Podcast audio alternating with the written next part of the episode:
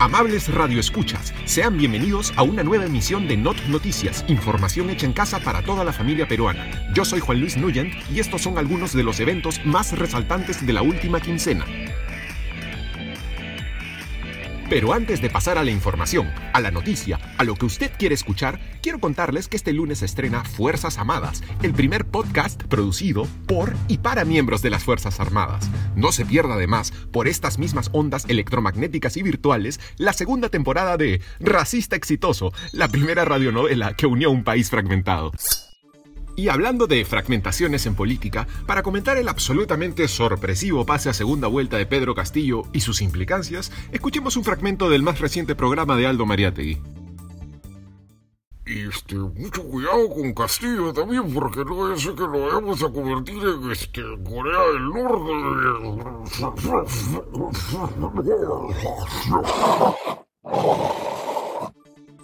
Consultado al respecto, esto fue lo que replicó el candidato en declaraciones a la prensa. Adelante, señor director. ¿Corea? No, no vamos a hacer. Juzguen ustedes mismos, amables radioescuchas. Hablan los hechos.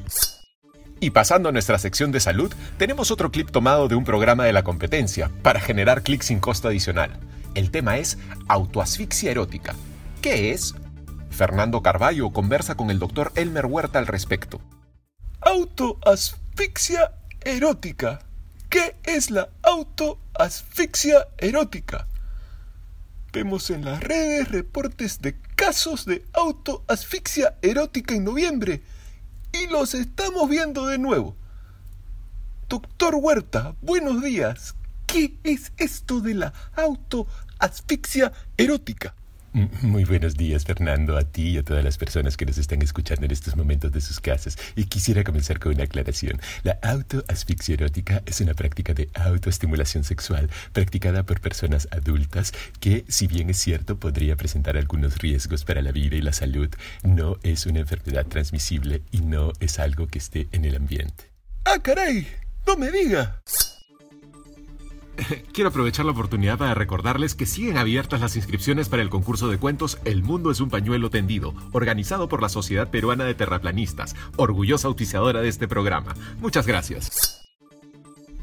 Y volviendo a hablar de política, salimos a la calle a recoger los testimonios de algunos simpatizantes de candidatos que no llegaron a la segunda vuelta.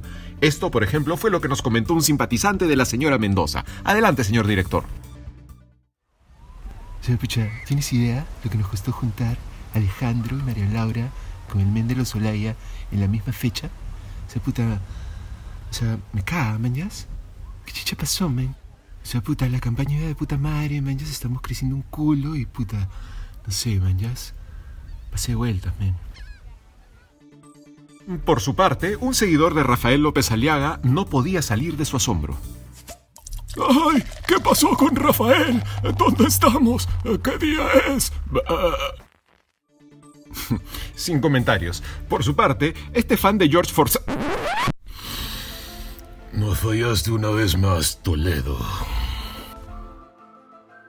Eh, ¿Pietro? Pietro, ¿qué haces acá? Así que me extrañaste. No, no, Pietro, te fuiste haciendo un escándalo. La última vez que estuviste acá me dejaste colgado frente a la audiencia, o sea, fue, no, fue un papelón. Y encima ahora te apareces de la nada en mi nota de testimonios, a hablar de un candidato que ni siquiera... Ah, ya veo. Por lo visto, entonces todos los presentes le debemos pleitesía a su majestad. No, no, Pietro, Pietro, no, no, no es lo que quise decir, sabes perfectamente. Yo me largo de acá, sí.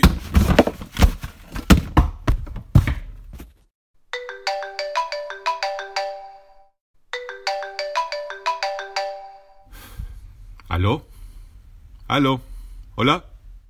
De modo que estas son las reglas del juego, o The Rules of the Game, como decía mi buen amigo Bill Clinton. Gracias, señor de Soto. Muchas gracias. Bueno, esto es todo el tiempo que tenemos por hoy, amables radio oyentes de las ondas del ciberespacio digital y virtual. Conmigo será hasta dentro de 15 días en Not Noticias, información hecha en casa. Muchas gracias.